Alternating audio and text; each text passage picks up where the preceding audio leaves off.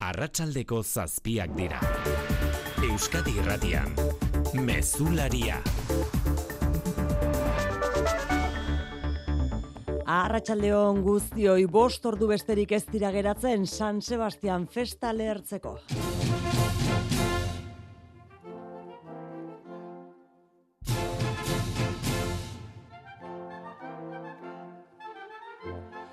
Raimundo Sarriekiren piezak entzuten hasteko bost orduren faltan, dantzan oraintxe bertan lapikoak ari dira elkarte gastronomikoetan. Jose Juan Ugalde horietako batean zara, Arratsaldeon, segiro.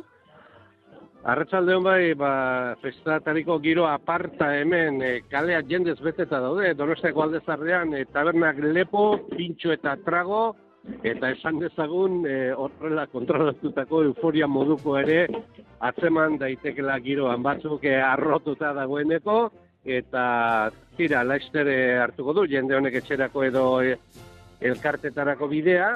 Askok eta asko ba hori bai taberna edo jatetxetan egingo dute afaria. Goizean e, azokan esan digute arraiz zopa txangurroa, legatza eta solomiloa izan direla urten ere aukera estimatuenak, gutxi batzuk izango dira gaztelio bidekoak, horiek, menuan angulak izango dituztenak, elkarte gehienek, ba, patrikaren eta angula askuntza ugaltzaren alde egin dute aurten, Abuzuako gehieta amaika kaleko amaika bat elkartearen atarian gaude, etxean bezalaxe egin digute harrera elkarte honetan. Eta beren ohituren berri ere, eman digu sukaldean lanean ari den John Mikel bazkideak. Gure kasuan, beste elkarte askotan ez bezala, kuadrilla bakoitzak bere afari antolatzen du, librea da, ez dago afari ofizialik. Eta gure kasuan, e, otordu ofizial bakarra, biharko bazkaria da, danborra da osteko bazkaria.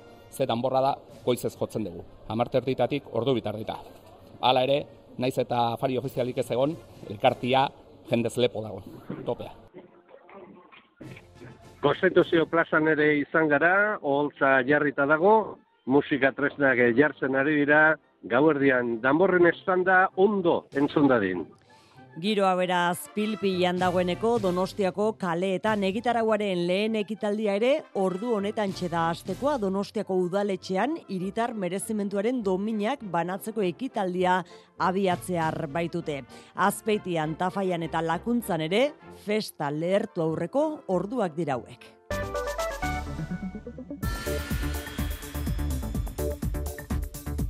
Gainerakoan puntako albiste genuen atzo ordu honetan lan eriotzena eta gaur zoritxarrez ez da salbuespenik izan. Langile bat hilda araban urizaharrako arrobi batean makina batek harrapatuta. Lanean hilden bederatzigarren pertsona da ego euskal herrian urteak dituen emeretzi egunotan. Aste arterako elkarretaratzea deitu du Komisiones Obrera Sindikatuak sea patronalaren egoitzatarian. Gainerakoan xikerresna lakordio politikoak gaur albiste arratsaldeon. Arratsaldeon bai. Eusko Legebiltzarreko hiru talde politiko nagusiek babestuko dute trantsizio ekologikorako legea. EAJak eta PSek akordio egin dute EH Bildurekin eta azken txampan den legealdiko lege garrantzitsuenetarikoa dela nabarmendu dute hiru talde politikoek. Unai Grajales EAJ, Mikel Otero EH Bildu eta Alberto Alonso PSE. Gai izan garela hauteskundeen aurreko giroa alde batera usteko eta begirada altxatzeko. Lege honekin gutxieneko oinarri komun bat jartzen ari garela, transizio energetikoa eta klima aldaketaren aurkako politikak azkartzeko. Azkenean lege hon bat lortu dugu. Funtseskoa diren adostasunak jasotzen dituelako hemendik aurrera arlo honetan egin beharreko politikak garatzeko. Jatorrizko lege testuan zenbait aldaketa egingo dituzte EH Bilduk eskatuta eta besteak beste kanon bat ordainaraziko zaie energia berriztagarrien instalazioei jaurlaritzak erregai fosiletan dituen inbertsio batzuk saltzeko edo desinbertsiorako plan bat egin beharko du eta jaurlaritzaren aurrekontuaren gutxienez euneko biterdi klima aldaketara bideratuko da. Legea hilaren hogeita bederatzean onartuko dute batzordean eta behin betiko argi berdea berriz, otxa emango dio osoko bilkurak.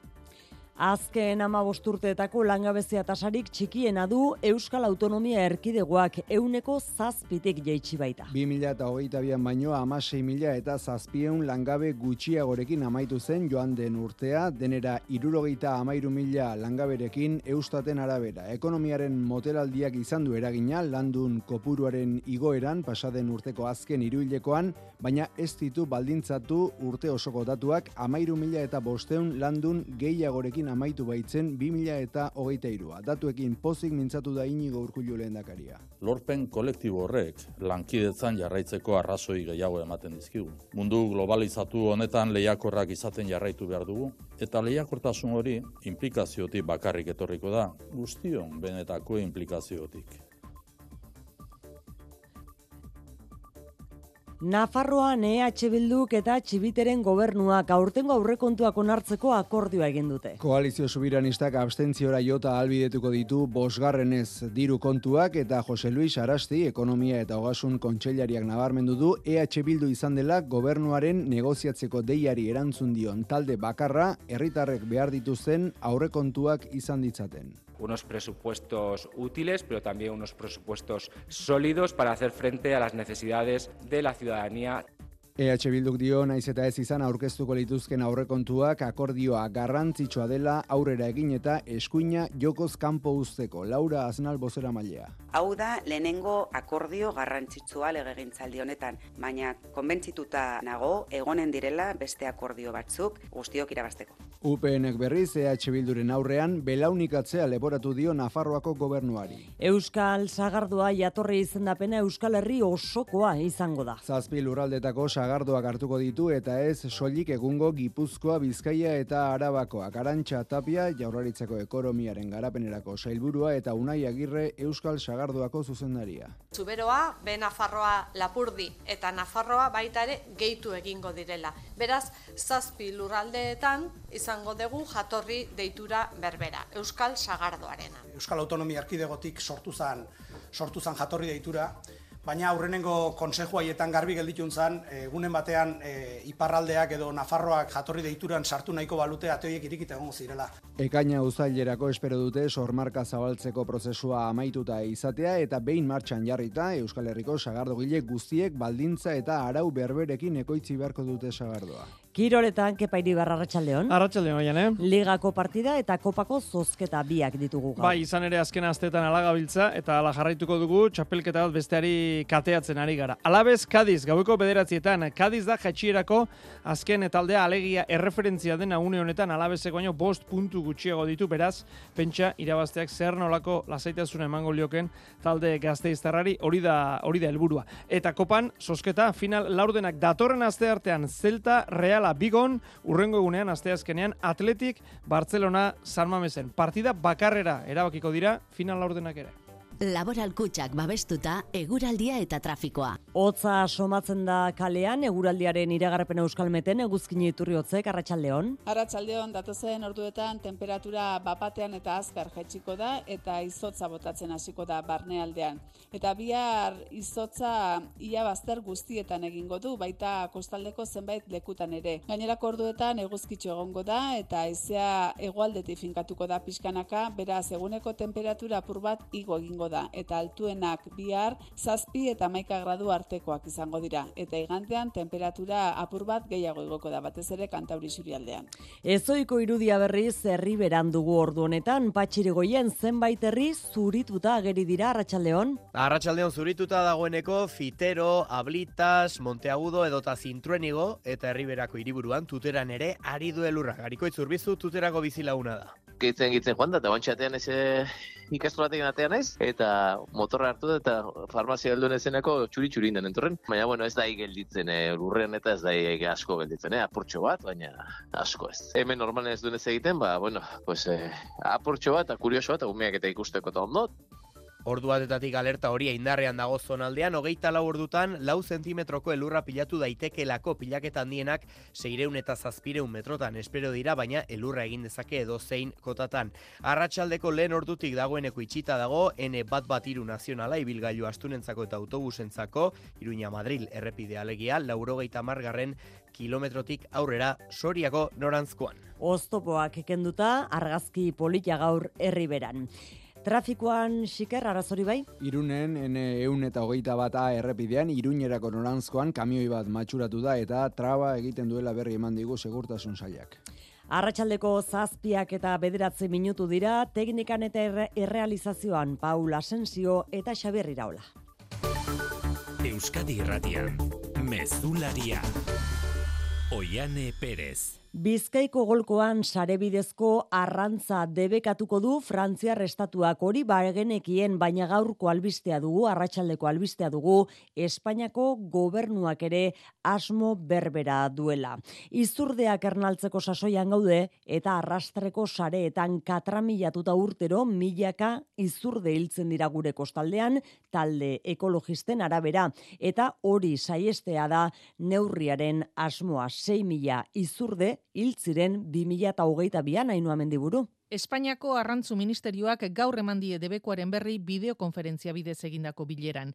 Aginduaren berri emandie bai, baina xetasunik ez. Alegia, noiztik aurrera egongo den indarrean arrantzurako debekua zenbat denboran eta zein arrantza ontziri eragiten dien. Miren Garmendia Gipuzkoako arrantzalen kofradiako ordezkaria. Zenbaki bat aipatu dute, amasei barku e, bajurako keskoalerri, baina ezakitzen diren barku, zehazki barku hoiek. Eusko Jaurlaritzak dio neurriak ez duela eragin handirik izango arrantzaontziak portuan direlako geldialdi biologikoan. Miren Garmendiak, barku horiek zeintzuk diren zerrenda ezagutu zain dagoela dio. Ni zerrenda hori nahiko nuke ikusi eta gero, bueno, barku horiekin hitz egin eta ikusi ze aukerak dituzten, beste modalitate batzuk eh, beste arrantza mota bat egiteko edo parada eskatzeko, debekua malin badago, eta laguntzak eskatu beharko ditu hor. Arrantzaleek harridura sartu dute basurako arrantzontziak zerrendan sartu izana euren esanetan erabiltzen dituzten sareek ez dietelako kalterik eragiten izurdei. Frantziako uretan astelenetik aurrera debekatuta egongo da hilabete zarrantza lareun itsasontziri eragiten dien neurriak. Hauteskunde girotik aldendu eta lege on bat adosteko gai izan direla hori da trantsizio energetikoaren eta klima aldaketaren legean lortutako adostasunaren ondoren Eusko Alderdi Jeltzaleak EH Bilduk eta Alderdi Sozialistak nabarmendu dutena. Besteak beste azpiegitura fotovoltaikoak edo aerosorgailuak jartzeak sorditzaken kalten ordainetan enpresek kanon bat ordaindu beharko dute legeak jasotzen duenaren arabera Ainara Rubio. Eguzki panel hektarea bakoitzeko zazpieun euro eta aerosorgailu bakoitzeko bos mila euro arteko kanona ezartzen du legeak. Bi mila eta hogeita bostetik aurrera ordaindu beharko dute enpresek eta diru hori herrian edo eskualdean inbertituko da gero. Herritarrek gainera proiektuaren jabegoaren euneko hogei eskuratzeko aukera izango dute, horrekin batera aurrekontuen euneko bikoma bost klima gaietara bideratuko da eta jaurlaritzak bi mila eta hogeita amarrerako erregai fosiletan ditu dituen inbertsioak saldu beharko ditu, diru hori energiaren euskal erakundeak berriztagarriak bultzatzeko baliatu dezan. EAJak, EH Bilduk eta PSEek adostu dituzten neurri nagusietako batzuk dira horiek eskuartean legealdiko lege garrantzitsuenetakoa dutela nabarmenduta akordio zabala lortzeko ahalegin berezia egin dutela azpimarratu dute Unai Grajales EAJ, Mikel Otero EH Bildu eta Alberto Alonso PSE. Nik uste dut inork ez duela atzera egin edo inork atzera egitekotan denok egin dugu latzera, denok elkarrekin aurrera egiteko. Argi ikusten zen, alderdi eta sozialistak, e, zuzenketak aurkeztu zituzten momentuan, asko funtsezkoak egiturazko aldaketak egitera zetorren. Beraz, lege proiektuak egiturazko aldaketak izan dituela. Azkenean lege on bat lortu dugu funtseskoa diren adostasunak jasotzen dituelako. Trantsizio energetikoaren eta klima aldaketaren erronkari aurre egiteko lege ona dela esan dute, oinarrizkoa hori bai eta beraz ondorengo legealdietan hainbat gai garatu eta arautu beharko direla. Akordioaren garrantzia azpimarratu du Arantxa Tapia ekonomiaren garapen eta ingurumen sailburuak ere. Herri akordioa dela, tresna ezberdina esan du klima aldaketaren mehatxuari erantzun eta lehiakortasuna bermatzeko. Bere sanetan Euskadi kurratxe eraldatzaile emango du eta legearen puntu zehatzetan dioenez, arrazoizkoa eta onargarria proiektuen sustatzaiez ezarriko zaien kanon hori. Arantxa Tapia kanon hori erabat e, nolabait onargarria da enpresentzako, hau da bere etekinak ez dira albo batera uzten, baina aldi berean justua da eta nolabait eragina sortzen den leku hoietan nolabait konpentsazio bat e, ezartzen da. Oposizioko beste alderdiak berriz kritiko mintzatu dira, popularrek salatu dutenez, legearen jatorrizko zentzua galdu da eta ezezkoa emango dute. Elkarrekin Podemosek ere salatu du akordioa, EH Bilduk energia korporazio handien alde eginduela dio, eta Petron horren eta Eusko Jaurlaritzaren esparru ideologikoa erosi duela uste du David Soto legebiltzarkideak. EAJak eta PSek Euskadiko instalazio eoliko handien eta eguzki instalazioen eredua blindatuko dute EH Bilduren onespenarekin. Energiaren enpresa handien nahiak herritarren nahiei inposatuz. Ez dute gurekin negoziatu nahi izan. Zure etxea efizienteagoa izatea nahi duzu? Jakina. Eta argiaren faktura aurreztea. Eta gasarenean. Eta orain diru laguntzak dituzte. Inbertitu efizientzian. Egin zure etxe bizitza efizienteagoa eta jasangarriagoa eta aurrezten lagundi ezazula. Informazio gehiago zure bulegoan eta laboralkutxa.eu selbidean. Laboralkutxa, bada beste modu bat. Ez nuen inoiz pentsatuko estaldura ona izango nuenik? Bagasarrin, txindokin eta larunen baita gorbeiaren egalean, ernion edo izen ere. Euskal Telekin estaldurarik zabalena eta giga mordo bat dituzu. Aldatu orain Euskal Telera eta eskuratu giga mugagabeko bigarren mugikor linea bat doan. Amazazpi berrogeian, dendetan, naiz webgunean. Euskal Tel, zer nahi duzu bihar? San Sebastian eguna! Danborrotxek, kaleak hartzeko dena prest. Jai giroa eta emozioa nagusi.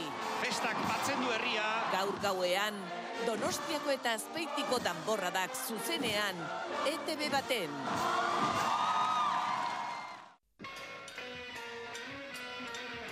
Joseba Irazoki. Honetan gehiago izan du dire gure sorkuntzak, roi basoren kantu bat bakarrik sartu dugu, proiektuak ba, eraman gaitu ba, gure musika propioa do e, egitera ez, baino bai muina berez e, Robi Basoren musika zen eta horra ziten. Zortzietan. Euskadi Irratia Langabeziaren jeitxierak datu historikoa utzi du urte amaieran euneko zazpira jeitsi da langabezia tasa Euskal Autonomia erkidegoan zortzit erditik eustatek emandako datuen arabera. Hortaz, 2000 eta zortzitik izan den langabezia tasa txikiena da Euskadin dugun hori, Luiseron? Urte betean puntu terdi egin du bera langaben kopuruak hiru lurraldeetan langabezi tasaren inguruko datuak lurraldeka azterturik engipuzkoan dira honenak euneko boskakotx laukoa baita gaur egun duen langaben kopurua. Euneko zazpiko maseikoa da araban eta amarren bat handiagoa zazpikakotx zazpikoa bizkaian. Alare, motelaldia ikusten da lan merkatuan azken iruilekoan. Okupazioa araban soilik igo da eta industriaren arloan baino ez du gora egin. Lana dutenen artean igurarik handiena emakumen kasuan gertatu da. Atzarriko nazionalitatea duten landunak iru mila gehiago dira, hemengo nazionalitatea dutenak gutxitu egin direla orokorrean datu positiboak direla onela senabarmendu du inigurku jurendakariak. Azken amabost urteotako langabezia tasarik basuena. Lorpen kolektibo horrek lankidetzan jarraitzeko arrazoi gehiago ematen dizkigu. Mundu globalizatu honetan lehiakorrak izaten jarraitu behar dugu, eta lehiakortasun hori implikaziotik bakarrik etorriko da, guztion benetako implikaziotik. Adiazpenok etxe barrian eika kooperatibaren berrogeita margarren urte horrena ospatzeko ekitaldian egin ditu urku julendakariak. Gaur beste lan eriotza gertatu da kasu honetan araban urizaharrako arrobi batean hilda langilea. Aste honetan lan istripuz Euskal Herrian hilden laugarren langilea izan da asunarozena. Bai Urizarran gertatu da ez beharra, Ofita Santutis enpresaren arrobian, eguerdiko ordu biterdiak alderan, jaso dute larrialdi zerbitzuek deia, eta tokira hurbildu dira, suhiltzaileak, osasun zerbitzuetako langileak eta ertzaintza, baina iritsi direnerako istripua izan duen langilea hilda zegoen. Osalan ari da, istripuaren arrazoiak ikertzen, baina dirudienez arrobiko makina batek harrapatuta hildela adierazi digute. Urte hasiera bereziki iluna izaten ari da urtengoa, aste honetan lanean hilden laugarrena da, eta 2008 laugarren urtea hasi denetik lehen hiru astetan bederatzi garrena, lab inko arte. Urtea hasi berritan, 2008 lauak emeretzi egun besterik ez dituenen, dagoeneko bederatzi langile hildira bere lanpostuetan. Harrigarria nola oraindik ere, gaur egun patronalak ez zituen bitartekoak jartzen, segurtasun bitartekoak langileen bizia bermatzeko bere lanpostuetan, naiz eta legea baden, eta ia hogeita mar urte amatzean abian. Aste arte guerdirako elkarretaratzea deitu du Komisiones Obrera Sindikatuak gazteizen, Arabako Sea, enpresarioen egoitzaren aurrean. Nafarrako gobernuak eta EH Bilduk lotu dute aurtengo aurrekontuak onartzeko akordioa. Bosgarren akordioa da. Aurrekoetan bezala, koalizio subiranistak bere abstentzioarekin albidetuko ditu txibiteren gobernuari egonkortasuna emango dioten diru kontuak. Gizarte politikak sendotzea helburu duen akordioaren garrantzia goraipatu dute bialdeek. Eli eraso, Arratxaldeon? Arratsalde hon indar aurrerakoiek elkarrizketa eta akordiorako borondate irmoa dutela agerian geratu da beste behin ere Jose Luis Arasti ekonomia eta hogasun konseilariaren arabera arlo ekonomikoan eta sozialean herritarren beharrei erantzuteko aurrekontuak adostu dituzte EH Bilduk eta Txibiteren gobernuak. El diálogo ha sido siempre encaminado a buscar los puntos eh, que nos unen con el objetivo de lograr unos Laura Aznal koalizio subiranistako eledunak hildo beretik aurrera egite albidetzen duen duen akordio garrantzitsutzat jo du eskuina bederatzigarren urtez jarraian jokoz kanpo utziko duena. Guri gustatuko litzaiguke aratago joatea, baina esan bezala, hau da lehenengo eh, akordio garrantzitsua legegintzaldi honetan, baina konbentzituta eh, nago egonen direla beste akordio batzuk guztiok irabasteko. EH Bilduk eragin du diru kontuetan eta zenbakietan baino konpromisoetan jarri nahi izan du azpimarra transizio ekologikoa, zaintza, gizarte politikak eta euskararen sustapena. 5836 milioi euroko aurrekontu proiektu eraman du, ja da Txibiteren gobernuak foru parlamentura, erdia baino gehiago gastu sozialera bideratua, martxoaren zazpian jasoko du argi berdea, PSN geroa bai eta zurekin Nafarroaren aldeko botuekin eta EH Bilduren abstentzioarekin. Ikusmina zegoen gaur languages lanean kongresuan itziarrituño aktorea zelako parte hartzekoa. Sarek deitutako manifestazioan parte hartu ondoren kritika gogorrak jasan ditu eta horrek eragindu hainbat kultur sortzailerekin egitekoa zuen mai inguruan parte ez hartzea. Azken egunatako gora berek eragin dioten egon ezinagatik mai inguruan aurkezle Xabi Paiak azaldu du arrazoi hori.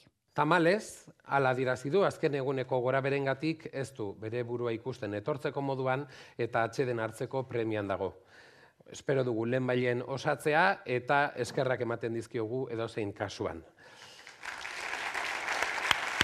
Guggenheim museora kongresura hurbildu direne txaloka adirazi diote elkartasuna itziarritu inori.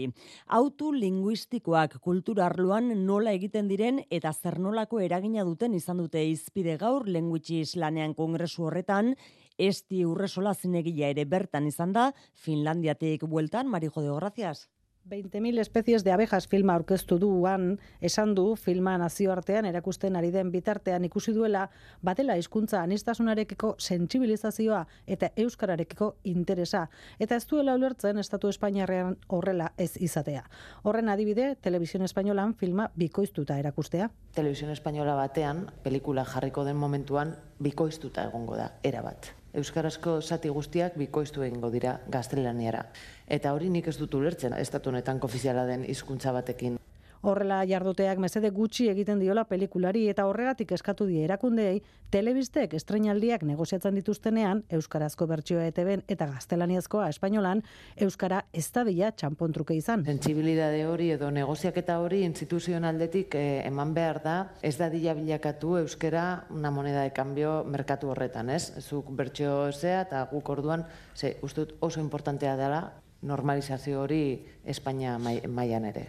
Atzo eta gaur lehenengo egin den language lanean kongresuan argi geratu baita euskara aukera dela negozioentzat hizkuntzen kudeaketak balio erantsia duela. Datorren astelenetik aurrera Lizarrako Garzia Orkoien ospitaleko erditze zentroa berriz zabalduko dute. Abenduaren bostetik alde batera aldi baterako itxi ondoren zerbitzuan normaltasunera itzuli da. Besteak beste ginekologoak batu direlako plantillara eta Nafarrako Unibertsitate Ospitaleko profesionalak elkarlanean aritu direlako patxi. Fernando Domínguez osasun kontseilariak iragarri du parlamentuan azaldu duenez azken asteetan osasunbideko gerentziak eta Garzia Orkoien eta Nafarroako Unibertsitate Ospitaleko ginekologia zerbitzuetako profesionalek taldea indartzeko eta erditzeak hartatzeko lan egin dute une oro bertan lanean duten bi profesionalei lagunduz. Para lograr que se pueda volver a la normalidad en el servicio, se han hecho contratos parciales para dos ginecólogos de apoyo. Besteak beste, bi ginekologorentzat kontratu partzialak egin dira eta bi ospitaleen artean kontratu partekatu bat egin da. Iruñeko ospitaleko zazpi profesionalek lanaldi batzuk betetzeko borondateak alaber egungo plantilla indartzea albidetu du. Domingueze gogorarazi du Garzia Orkoiengo zerbitzuak erditze zarago ere lan egiten duela eta horregatik lanean jarraitu dela demora guzti honetan. Era berean argi utzi nahi izan du pazienteen segurtasun osasuna bermatuta ez dagoela zalantzari baldin badago behar diren erabakiak hartuko direla. Madrilen Espainiako gobernuak gogor du auzitegi nazionaleko Manuel García Castellón epaiaren aurka politikan esku sartzeko interesa leporatu dio Teresa Rivera hirugarren presidente ordeak Puigdemont terrorismoagatik ikertzen jarraitzeagatik. Mikel Arregi Madrid hitz horiekin asaldatuta agertu da Alderdi Popularra Arratsaldeon. Arratxaldeon fiskaltzaren iritziaren kontra, Manuel García Castellonek, Carles Puigdemont eta Marta Rovira terrorismo delitu batengatik auziperatzeko dituen asmoen aurrean, Teresa Rivera gobernu presidente ordeak gogor egin du epaiaren kontra Espainiako telebista publikoa. Este juez que, como digo, nos tiene mm, bueno, pues, eh, acostumbrados a que siempre se incline en esta, en esta misma dirección. Rivera Glio, García Castellonen erabakiek beti norabide politiko zehatz bat dutela, momentu politiko sentikorrenetan etorri direla, orain kasu, kongresuak amnistia legea tramitean duenean independentistak terrorismo kasuak aintzat hartzeko eskatzen ari direnean. Riberaren hitzek baina Partidu Popularraren aserrea piztu dute. Exigimos que de manera inmediata el ministro de Justicia y el presidente... Uka gamarra idazkari nagusiak Bolaños Justizia ministroari eta Sánchez presidenteari eskatu die gaitzetsi ditzatela popularren ustetan guztiz arbuiagarriak diren Riberaren hitzak gamarrak dio ezin dela esan Espainian epaiek ez dutela inpartzialtasunez jokatzen eta gobernuak independentisten loufer salaketekin bat egin duela. Espainiako auzitegi goreneko fiskaltzak bestalde Santiago Abascal boxeko buruzagiaren aurkako eginbideak zabaldu ditu Pedro Sánchez gobernuko presidentearen aurka egindako adierazpen batzurengatik. Abaskalek Argentinako Clarín edabideari eskainitako elkarrizketa batean esan zuen uneren batean herriak Sánchez oinetatik zintzilikatu nahiko duela eta horren ondoren pesoek salaketa jarri zuen fiskaltzan, gorrotoa eta indarkeria sustatzea eta ideologia politiko sozialistaren aurka eraso egitea egotzita. Pesoeren iritziz, abaskalen adirazpenak irain edo kalumnia delitu eta gorroto delitu ere izan litezke.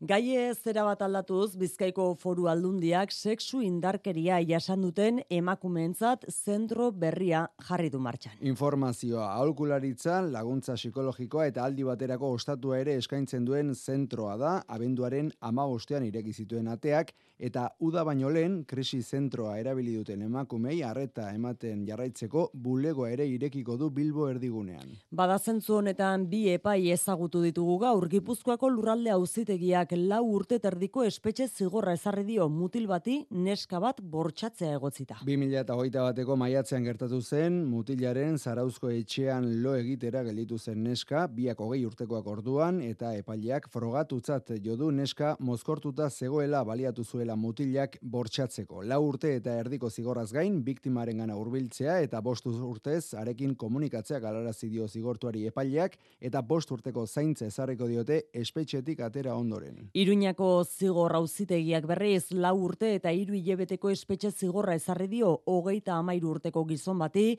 sei hilebetez bikotekide hoiari tratu txarrak emateagatik. Epaileak frogatutzat jodu gizonezkoak erasoak irainak eta kontrola erabiltzen zituela bere bikotekidearen aurka eta lau urte eta hiru hilabeteko espetxe zigorraz gain bikotekide hoiarengan aurbiltzeko amar urteko debekua ezarri dio epaileak. Amaitu aurretik txotx egin behar dugu Euskal Sagardoa mugaz gaindiko lehen jatorri izendapena gaur aurkeztu baitute. Ipar eta ego Euskal Herriko sagardogile eta sagarreko izlek izendapen berrebera erabilita salduko dute sagardoa. Europar batzordaren onespena jasoala, Nafarroa batuko da izendapenera. Ainoa mendiburu. Euskal Sagardoa, Sidra del País Basko, Sidr du País Bask, Euskal Sagarnoa izendapena, mugaz gaindiko jatorri deitura bereko Europako lehen produktua da. Sagardo gile eta sagar ekoizlek lortutako akordioa mugarri historikoa dela dirazi dute, Arantxatapi Eusko Jaurlaritzako ekonomiaren garapen sailburuak eta Joseba Erramundegi Euskal Herria irigun elkargoko mugaz gaindiko kontxellariak. Mugarri berezi eta garrantzitsu bat. Mugarri historikoa, instituzionala eta mugarri politikoa. Berrogeita amazortzi sagardo gile eta irureun sagarreko izlek izendapen bereko produktua salduko dute. Unai agirre, Euskal Sagardoa, jatorri izendapeneko zuzendaria da. Gipuzkoa Bizkaia eta Arabako jatorri deitura bazena, orain bihurtuko da Gipuzkoa Bizkaia Araba eta Lapurdi Benafarroa eta Xuberoako lurraldeak ere gehituko zaizkio. Horrez gain sagarmotak, beste larogeita malau sagarmota sartuko dira, guztira berreun sagarmota izango dira. Bixintxoa Paul, Euskal Domain Bordatxo sagardogileak izendapenak sagardoari ekarriko dion onura azpimarratu du. Aitorpen hori esker, Euskal Sagardo guztiak balorizatu al izango dira, haien diatoria eta ekoizpen balditzen kontrola eta babesa bermatuz. Europar batasunak udaberrian izendapena onartzea espero da, eta udarako izendapen etiketa berberarekin merkaturatzea ego eta ipar Euskal Herriko sagardoa.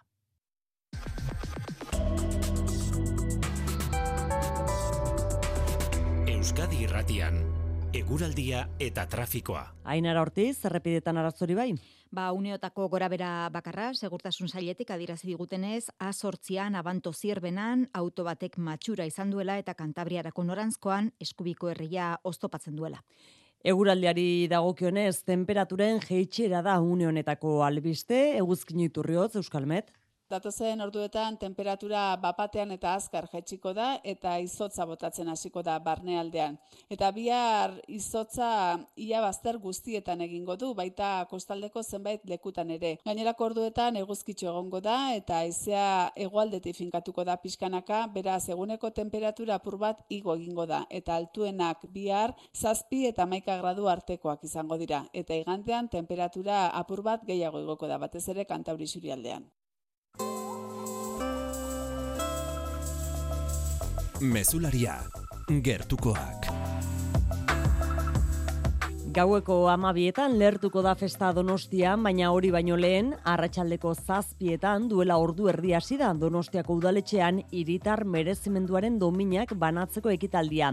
Bost izango dira sarituak, erizapirain lankidea bertan da eriz, zentzuk dira saridun horiek eta nola doa ekitaldia, arratsaldeon? Arratxaldeon, bai, ba, lehenik eh, Atsis fundazioari eman diote domina. Atsis fundazioak egoera zaurgarrian eh, dauden pertsonei aukerak eskaintzen dizki eta hori nabarmendu du eneko goia alkateak. Zaitasunak dituzten pertsonei eskutik eduz eta itxaropen berriak zabalduz. Dani isil, baino sakona eginez. Iluntasuna argituz. Orantxe, ATC elkarteak jaso du domina, burmuineko gaitza duten pertsonen eta haien familien alde egiten du lan ATC elkarteak. Eta ondoren etorriko da bizikletaz adinik ez elkartearen txanda adineko e, jendeari bizikleta berezitan txangoak eskaintzen egiten du lan e, bizikletaz adinik ezek.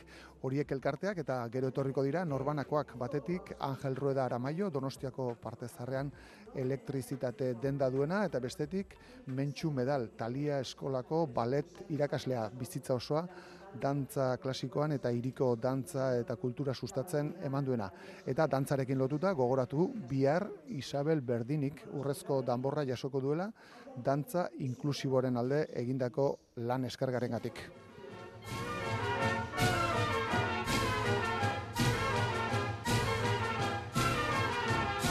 Merezimenduzko dominen banak eta hori da, egitarauaren lehen ekitaldia, jakin dezagun zer gehiago izango den ondorengo orduetan donostian batipat, Jose Juan Ugalde. Etxe eta elkartetako afarien ondoren gauerdian izango du festak danborrotxen asera. Amabietan igoko du bandera eneko goia alkateak konstituzio plazan. Berreun pertsona izango dira holtzan, gaztelubidekoak eta beste danborradetako eunda hogeikide. Hortik aurrera, auzo guztietan izango dira danborrotxak eunda irurogei talderen eskutik. Hogeita bat mila eta irureun pertsona, errekorra orain artean, bederatzen mila zazpion eta berroita mar emakume. Aurten beste lau danborra da misto gehiago izango dira. Beraz, e, lau baino ez dira izango gizonezkoak eta bat emakumez e, osatutakoa. Bihar e, eguerdian aur danborra da hasiko da. Berrogeita sortze konpainia, berrogeita bat eskolatakoak, lau mila zazpion eta hogeita amabi parteide. Eguardiko amabi tardietan urrezko danborra jasoko du Isabel Berdini, Berdini dantzataldearen buruak, eta hogeita laborduko burrumbaren ostean, biare gauerdian jatxiko du iriko bandera alkateak lepo egote espero den konstituzio plazan.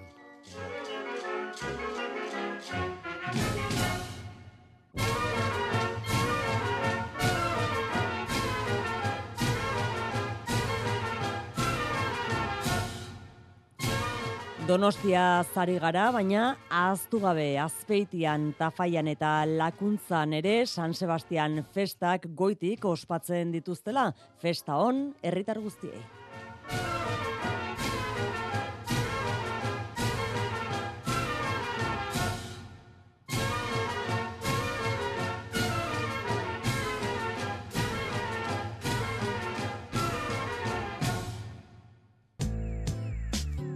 Kultura leioa.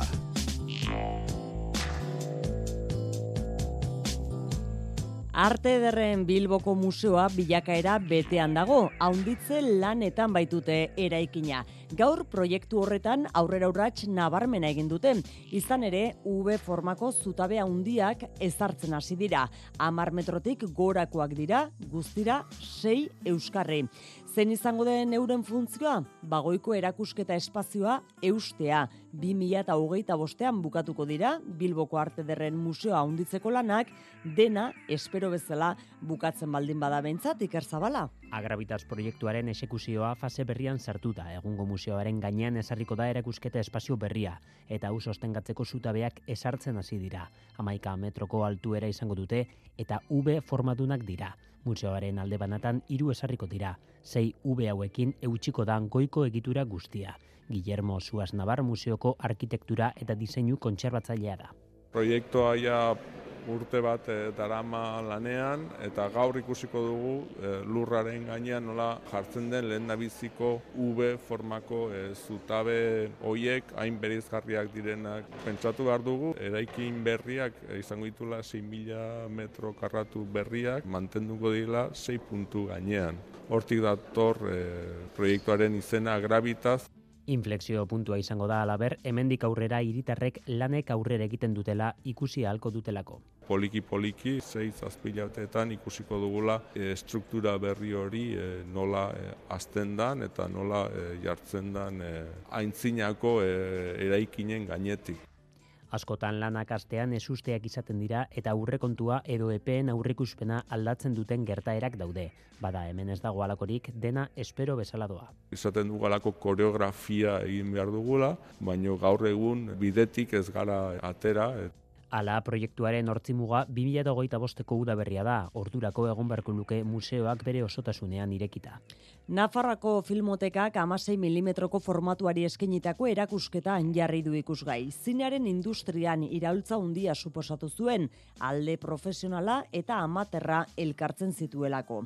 Erakusketan formatuaren eun urteko historia eta Nafarroan izan duen erabilera aur aztertzen dira. Gainera, proiektzio zikloa ere antolatu dute gaur arratsaldean Pink Flamengos kultura filma ikusi halko da eta datorren ostiralean Daniel Day Lewis protagonista duen Mi hermosa lavanderia. Itziar lumbreras. Zinema, baina kasu honetan amasi milimetrotan filmatutakoa da Nafarroako filmoteka kantolatu duen erakusketaren protagonista. Formatu honen historia aztertzeaz gain, Nafarroan ze bilakaera izan duen erakusten du esposizioak. Es muy importante. Patricia Goroskieta erakusketako komisarioaren esanetan formatu honen historia oso esanguratsua da, ez bakarrik eun urte bete berri dituelako, baita gizartean izan duen eraginagatik ere. Izan ere, etxeko eszenak eta ohiturek filmatzeko erabili izan da maiz. Han filmau pelikulas. Nafarroan, berrogeita amar eta irurogi garren amarkadetan, amasei milimetrotan filmatutako pelikulak asko zabaldu ziren parrokia zinei esker.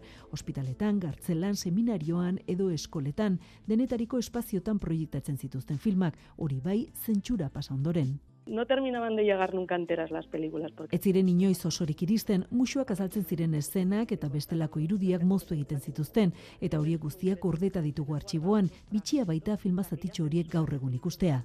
Ahora es como muy curioso. Filma horiek proiektatzeko erabiltzen zituzten proiektore zaharrak, kamarak filmatzeko materiala, pelikuletako kartelak eta fotogramak jarri dituzte ikusgai.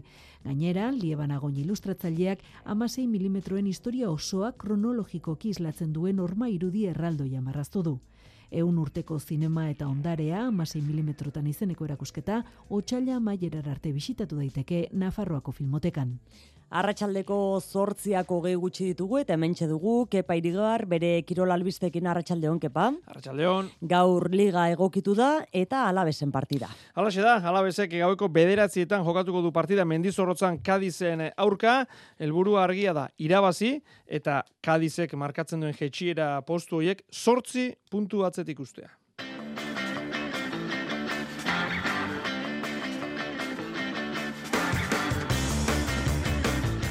Bestalde, kopako sosketa eginda final laurdenetako sosketa datorren asteartean jokatuko dira partidak Zelta egokitu zaio realari bigon jokatuko da datorren asteartean Barcelona atletiki partida samamesen datorren asteazkenean kanporak eta hau ere partida bakarrean erabakiko da. Errugbian jokoan da Frantziako Pro de Bi ligako partida momentuz eh, punturik gabe biarritze gutx, Valence Romance gutx. Zaskibaloian Cáceres Gipuzkoa basket bederatziak laurden gutxiagotan, jaitxiera postuetan dagoen aurkaria, irugarren dagoen Gipuzkoa basketentzat. Alex Txikon gaur iritsi da Euskal Herrira anapurnatik bizirik, pozik eta gailurrerako ahaleginik egin gabe erabaki zuzena hartu duen ustearekin. Amaitu da, Dakar Rallia Brabek motoetan eta Carlos Sainz kotxetan bi txapeldun nagusiak. Arratxalde honen zule, ongi etorri, kirolari eskenetako tarte honetara. Futbolean, gizonezkoen lehen mailako hogeita bat garren jardunaldiko partida gaur mendizorrotzan. Kadiz, hartuko du talde babazorroak eta neurketaren garrantzia zerreparatzeko, bazailkapenari begiratzea baino ez dago, Andaluziarrak dira, jaitxieran dauden azken taldea, mailari eutxi nahi dioten guztiek erreferentziatzat hartzen dutena, amabost puntu ditu. Alabezeko gehi, beraz pentsa, gaur irabazteak zer nolako jauzia suposatzen duen. Aritz gailaztegik egingo digu iluntzean partidaren kontaketa. Aritz, arratsaldeon. Arratxaldeon, kepa, mendizorrotzatik. Bueno, etzaie gustatzen kirolariei finalitza, ba, benetan azken partida espada, baina gaurkoak badu pixka bat hortik eh, gehien bat eh, kadizentzat.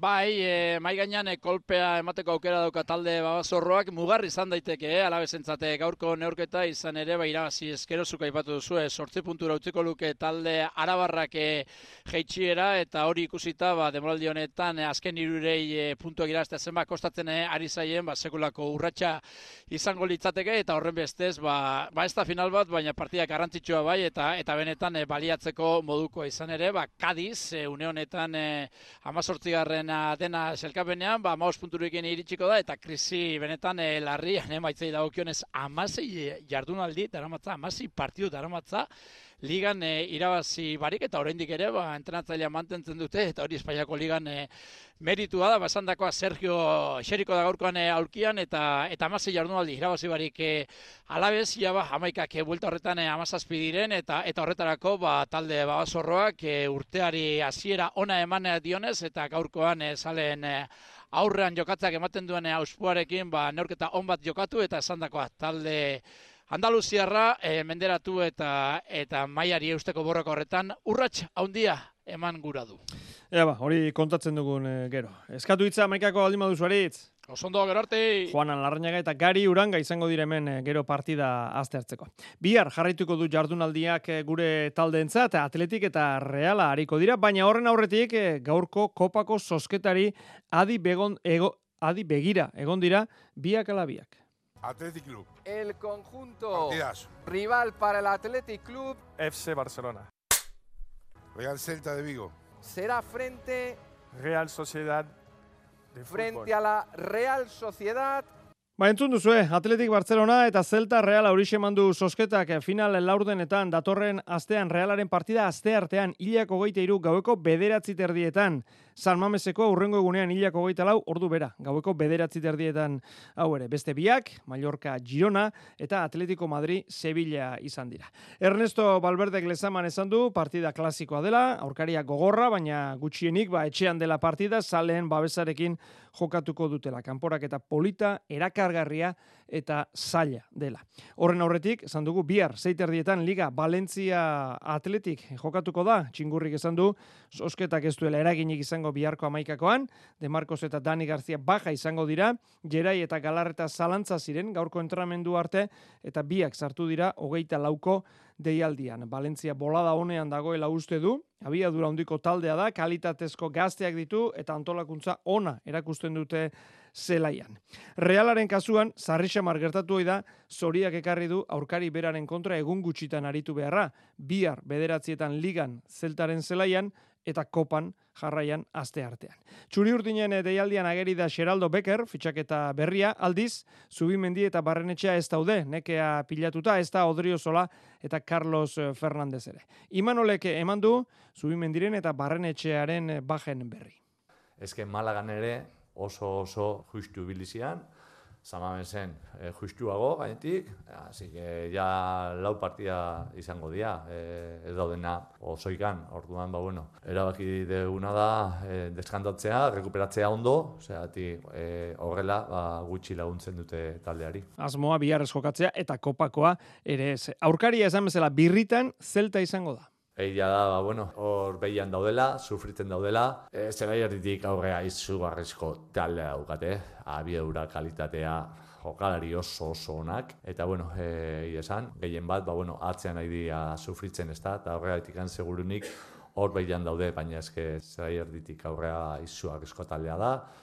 Nola egin aurre, zosketak ekarri duen egoera honi, ba naturaltasunez, urratxe urratxe. E, arki asko ez, ez eutzegea, gainetik ba, bueno, bi partido segidan jokatuta, eta gainetik partido berdinak ez, die, ez daudela, jokalaria seguruna desberdinak izan dira, esango dira, bai partido batian, bai bestean, bueno, ba, lehen bizi ligakoa jokatu eta kopakoa helduko da. Zeltari, Euskal Taldeak ari zaizkio egokitzen aurka kopa honetan, Zestauren eta Amore betaren kontra jokatuta daude Galizarrak, orain reala esan bezala. Zurigorriak eta txuri urdinek bihar jokatuko dute, igandean osasuna garratxaldeko ordubietan zadarren getafe hartuko du. Atxeden eguna izan dute gaur, bihar ateak itxita azken lanzaioa, atzo tximia bila berekasa aritu zen, ikusiko dugu, ba, bihar nola dauden futbolariak. Gizonezkoen futbolean koska bat bera eginda, Amore bieta eldenze, bihar laurak eta laurdenetan. Aste honetan, kolpe bakarrean fitxaturiko hiru futbolariak aurkeztu dituzte gaur urdinek. Iker Unzu eta Portugalgo bizela taldetik dator. Bai, egiz esan oso posik, egonaz Portugalen segie, ez da, ez da izen erresa, ze azkenien etxetik kanpo egotie e, jolasten zauzenien ez da erresa, baina gainera ba, ez da izen esperientzia honena ba, e, futbolistikamente, eta bueno, oso oso posik. Unai Bustintza udaratik talderik gabe zegoen eta Moribetak entrenatzeko aukera eman zion azaroan orain baita jokatzeko ere. Ba, pentsate dute bi honetan ba bueno, ba zeu zer ikusi da igual dutena eh emon taldiari da da ni ni posik da da saiatuko na hori konfiantza ba bueltan emoten. Eta aurkezpen ekitaldi honetan John Larrea presidenteak ere hitz egin du. Merkatua zabali dagoen bitartean gu e, horren gainean egongo gara, aukerak e, barriak sortzen badira, ba saiatuko gara jokalari barriak ekartzen. Eta Hueskari egingo dio bisita Ibarrek igandean bere aipatuko dugu partida hori, baina hori baino lehenago gaurkoa, alabezen amaikakoa, aritzek esku artean. Gaila, eskonta iguzu? Bai, hiru hiru aldaketa eingo ditu, hiru ez, hiru jokalarik jarraituko dute, beti ere, San Mamesen e, kopan jokatu zuen, hasierako amaikakoarekin alderatu ezkero, kepa, Zibera, Duarte eta Blanco dira hiru jokalari horiek, e, beste sortziak, e, bueno, batxen hartuta, eta eta fresko-fresko hariko dira gaurkoan e, mendizorrotan. Zibera, esan bezala, atean atzeko lerroan eskuinetik eskerrera, Gorosabel, Marin, Duarte eta Javi López, Guevara eta Blanco izango dira Euskarriak, Rioja eta Carlos Vicente galetatik, guridik egingo ditu lotura lanak eta Kike Garzia izango da futbolaririk aurreratuena eta kanpoko taldean, konan atean, saldua, Fali, Txust eta Lukas Pires atzeko lerroan, Eskalante eta Alcaraz Euskarri Bikoan, Alejo eta Robert Navarro egaletatik, eta Chris Ramos eta Guardiola izango dira futbolaririk aurreratuenak. Bederatzietan hasiko da partida, gu bederatziak amar gutxi, inguru horretan etorreko gara. Gaiaz, gero arte, eskerrik asko. Gero arte. Esan bezala, Ueskari egingo dio bisita ibarrek igandean, zeiter dietan jokatuko da, taldea hobeto dago, eta garaipena nahi du, Joseba Etxeberria, entrenatzaileak ba, etxetik kanpo garaipen bat eh, behar dugu, e, bigarren itzuli hau ba ondo hasteko, uste dute ba, taldea e, hobeto dagola, e, batez ere ba, defentsiboki eta eta bueno, espero dugu ba, ba igandean partidu on bat egitea. Armaginak bosgarren daude, hogeita maoz punturekin, iru puntura, baina ez daukate egoera zuzena emango lukeen bigarren postua, baina playoffetik kanpo dagoen Valladolid ere beraiekin berdinduta dago. Egoeraren azterketa hauxe egin du entrenatzaile elgoi bartarrak. Ba, berdintasuna handia dagoela, talde mordoa gaudela helburu berdinarekin eta azkenean uste dute bagakoa hori izan daitekela, ez? E, ba, pausuz pausu ba aurre joan, Emakumezkoen eh, ligan, amabosgarren jardunaldia, Levante Las Planas, Reala, bihar, ordu bietan, bi puntuko aldea dago, bi taldeen artean, emezortzi ditu Realak, bi gutxiago Las Planasek. Nerea Eizagirre, kapitaina. Partida gogorra izango dela, ez da, egan kokatzea ez da erreza izaten, eta ba, iru puntuak nahi ditugu, ez da, e, da, ba, bueno, erdiko tabla horretan bat alde asko gaudela ba, oso puntu gutxiren aldearekin, eta, bueno, ba, iru puntuak lortu ezkeo, ba, beste pausotxo batzuk emateko jarraituko dugu, eta espero dugu, ba, bueno, bigarren gultan, e, aurreneko gultan, osa egin dituguna katxako betzen zaiatuko garela, eta ikusiko dugu, ba, reala demoraldi bukaeran non dagoen, ez da. Igandean, amabitan, Tenerife Atletik, kopako aurkari bera kasu honetan eh, ligan, Magi Torri, Magi Torre futbolariak argi esan zigun, aurreko igandean partida amaituta, taldea gaztea da eta irabazteko bidea sufritzen jakitea da. Eta sufrimendua da urten tokatuko zaiguna, e, e, horrela daramagu bolada handia, e, baina bueno, nik firmatuko nuke sufrimendua garipena baldin badator. Mm, azken finean, e, konsolidazio hortan gaude, oso talde gaztea gara, eta eta horrek badauka bide bat, badauka lana atzetikan eta denboraren kontua da. E, bidea bide honean gaudela esango nuke. Emeretzi puntu ditu momentuz atletikek. Azkenik, Eibar Valentzia lauter dietan jokatuko da, armaginek amar puntu dituzte, amalau Valentziak beraz asko hurbiltzeko aukera, Jerai Martin, entrenatzailea etxetik kanpo ere partidu bakarra irabazi dute Granadaren aurka eta bueno, selkapenak esaten du partidu garrantzitsu bat dala guretzako. Azken finean selkapenean gertu daude eta bueno, irabaztea izango zen ba, azpian dauden taldeari behintzat puntuak ez ez kentzea guri eta baita ere Valentziatik eh, gertu egotea. Taldea gainera, ipuruan, gero eta hobeto ikusten du konfiantza ematen digu eta lasaitasuna eraberian, ez? Uste dugu etxean e, partio honak egiten ari garela, bai baloi gabe defentsako lanetan, baita ere baloiarekin e, aukerak sortzen, uste dugu ba, pausuak aurrera ematen ari gerela.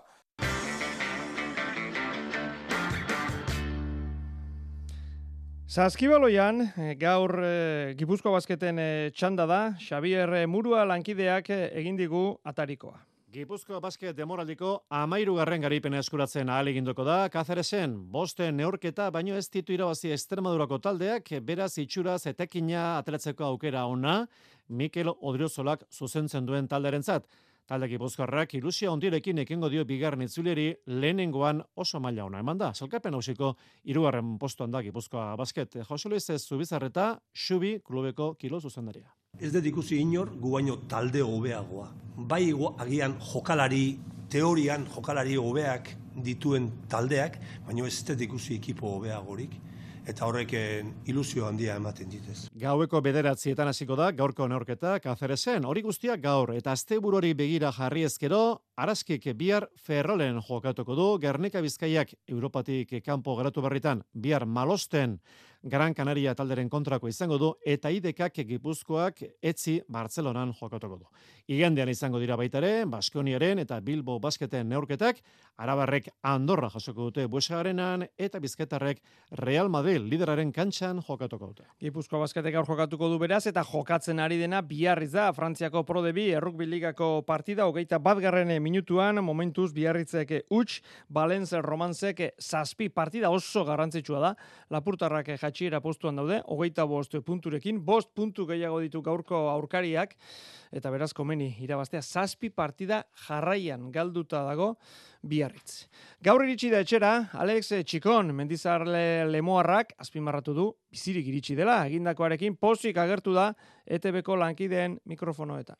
Pos, posik, bai, aurreko saiakera batzuk esalderatuz, be gustora gatoz momentu batzutan ere, ba, bueno, ba, triste ere, tristura hori, edo pena hori ez, arantza hori, ba, hortze deko zule, baina, bueno, baina gustora benetan, heldu gintzenean bekan palekura, irripartzu. Beste urte batzuka salderatuz, ez da izin bardin ez, guztiz ez durein atzegatik, anapurra dalako, hainbeste arriskuei aurre indotzagu, ba, bueno, ba, gustora gatoz, ez? Bigarren kanpalokutik gora, hiru aldiz jo dute, anapurnan eta neguan hori egitea, barriskutsua dela, esan du, eta azkenerako bihotzari egin diotela kasu. Baldintza honak, baina gogorrak, gogorrak, gogorrak, eta e, elur jauzi asko izan, bizi izan dugu baitare. Orduen, zer edo non egon dagakoa, ba hor, e, askotan pasau dugula bigarren kanpamentutik gora, ez? Eta arrisko asko dago hor. Orduen, ba, burua gazpentzau berre, bihotza gazpentzau dut, ez? E, ez dakit. Hor goian e, epika puntu hori edo arrakasta puntu hori eriotza baino ez dakar, ez? Orduen, bai, azkenean bihotza gazpentzau dugu eta ba, buelta hartzea erabaki gendun.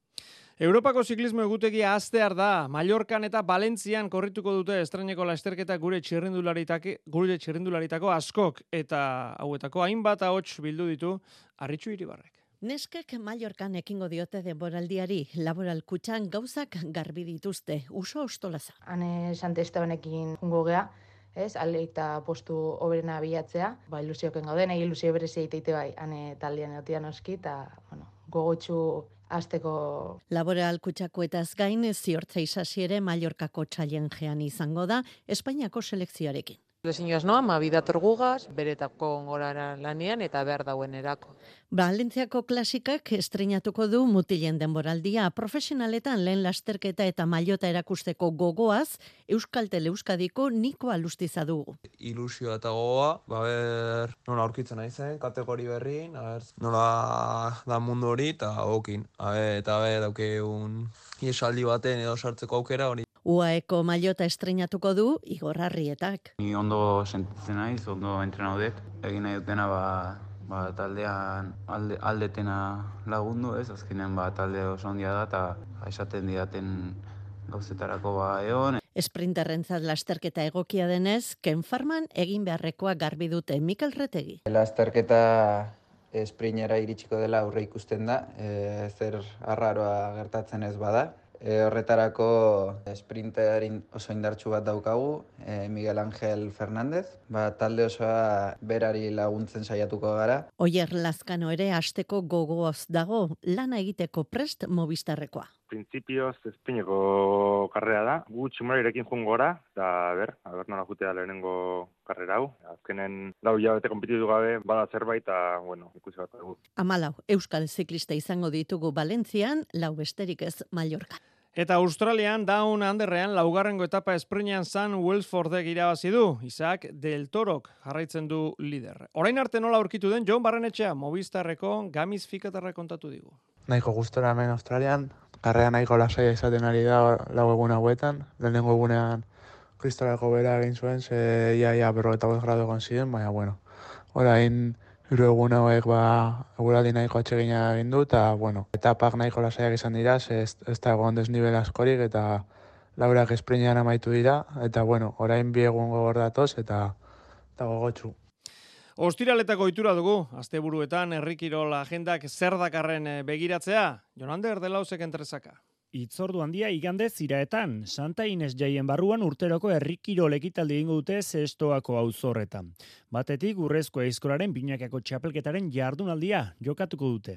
Espeleta eta baso zabal Gabirondoren eta Xavier Zalduaren aurka. Orotara, amarnen borre moztuko dituzte seilan ezberdinetan banatuta.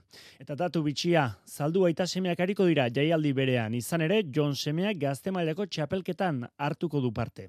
Igoen pikabia lagun, kimetz altzola eta kimetz oinederra etxola izango dituzte kontrario. Arri jasotzari daukionez noski, iraetako errotarriaren txapelketa egingo dute. Eun eta zazpi kilo pasako bolarekin hariko dira batetik, Gari Garmendi eta Xabatola Izola, eta bestetik, baina teleria eta inar urruzuno.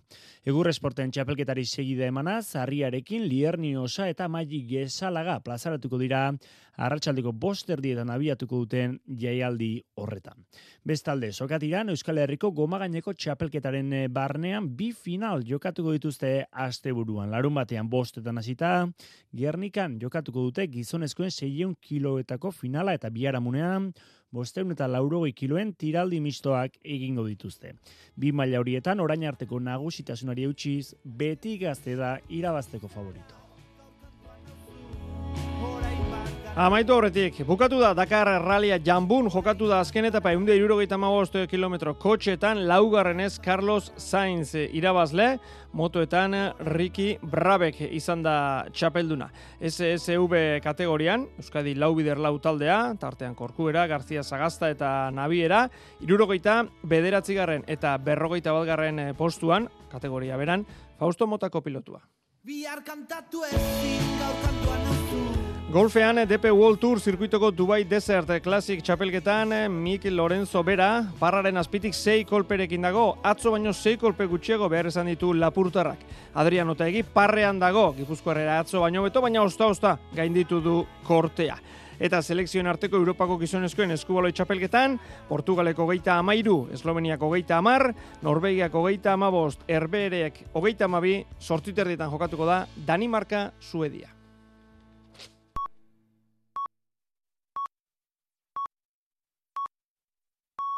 Iluntzeko zortziak dira.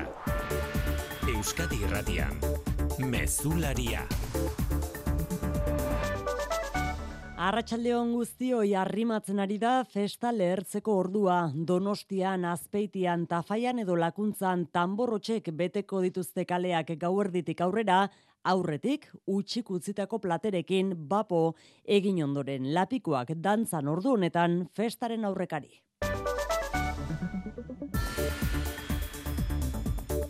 San Sebastian bezperak baditu ordea bestelako albisteak ere xikerresna larratxaldeon. Arratxaldeon bai.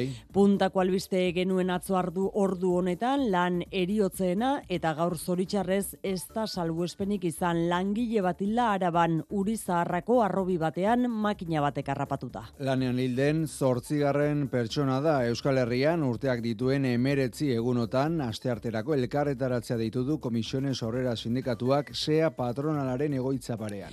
Eusko Legebiltzarreko hiru talde politiko nagusiek babestu dute trantsizio ekologikorako legea. EAJak eta PSek akordio egin dute EH Bildurekin eta azken txampan den legealdiko lege garrantzitsuenetarikoa dela nabarmendu dute hiru talde politikoek. Unai Grajales EAJ, Mikel Otero EH Bildu eta Alberto Alonso PSE.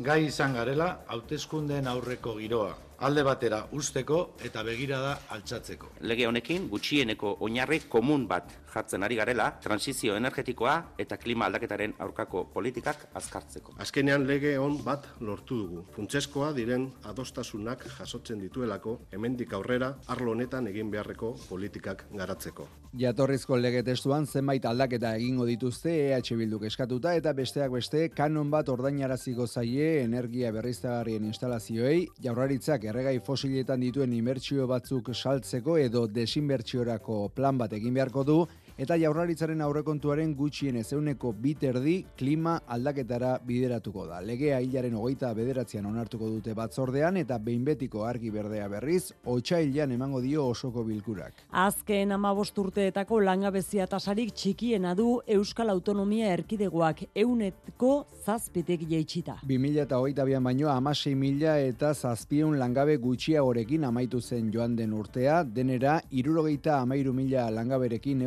eustaten arabera. Ekonomiaren motelaldiak izan du eragina landun kopuruaren igoeran, pasaden urteko azken hilekoan, baina ez ditu baldintzatu urte osoko datuak amairu mila eta bosteun landun gehiagorekin amaitu baitzen 2000 eta hogeita irua. Datuekin pozik mintzatu da inigo urkullu lehen dakaria lorpen kolektibo horrek lankidetzan jarraitzeko arrazoi gehiago ematen dizkigu. Mundu globalizatu honetan lehiakorrak izaten jarraitu behar dugu, eta lehiakortasun hori implikaziotik bakarrik etorriko da, guztion benetako implikaziotik. Nafarroan EH Bilduk eta Txibiteren gobernuak aurtengo aurrekontuak onartzeko akordioa egin dute. Koalizio Subiranistak abstentziora jota albidetuko ditu bosgarrenez diru kontuak eta Jose Luis Arasti ekonomia eta hogasun kontxilariak nabarmendu du EH Bildu izan dela gobernuaren negoziatzeko deiari erantzun dion talde bakarra herritarrek behar dituzten aurrekontuak izan ditzaten unos presupuestos útiles, pero también unos presupuestos sólidos para hacer frente a las necesidades de la ciudadanía.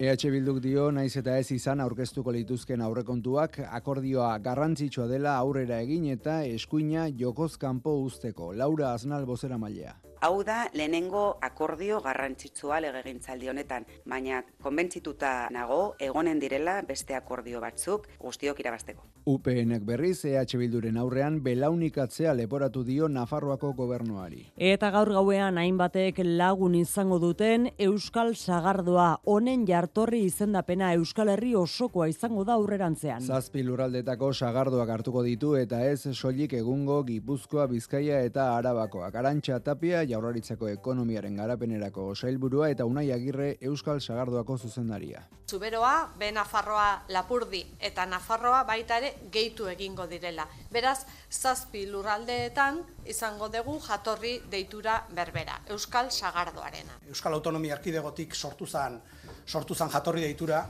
baina aurrenengo konseju haietan garbi gelditun zan, egunen batean e, iparraldeak edo Nafarroak jatorri deituran sartu nahiko balute ateoiek irikita egongo zirela. Ekaina uztailerako espero dute sormarka zabaltzeko prozesua amaituta izatea eta behin martxan jarrita Euskal Herriko sagardogile guztiek baldintza eta arau berberekin ekoitzi beharko dute Euskal Sagardoa. Errepidetan ez dago nabarmentzeko arazorik eta eguraldiari dagokionez ba dezente oztuko du gauean eta izotza egingo du Euskal Herriko toki askotan. Eguzkin iturriotz Euskalmet datozen orduetan temperatura bapatean eta azkar jaitsiko da eta izotza botatzen hasiko da barnealdean. Eta bihar izotza ia bazter guztietan egingo du, baita kostaldeko zenbait lekutan ere. Gainerako orduetan eguzkitxo egongo da eta izea egualdetik finkatuko da pixkanaka, beraz eguneko temperatura apur bat igo egingo da. Eta altuenak bihar zazpi eta maika gradu artekoak izango dira. Eta igantean temperatura apur bat gehiago igoko da, batez ere kantauri aldean. Besterik ez gure aldetik gozatu San Sebastian ospakizunetan zaudetenok eta gainerakoei ere asteburu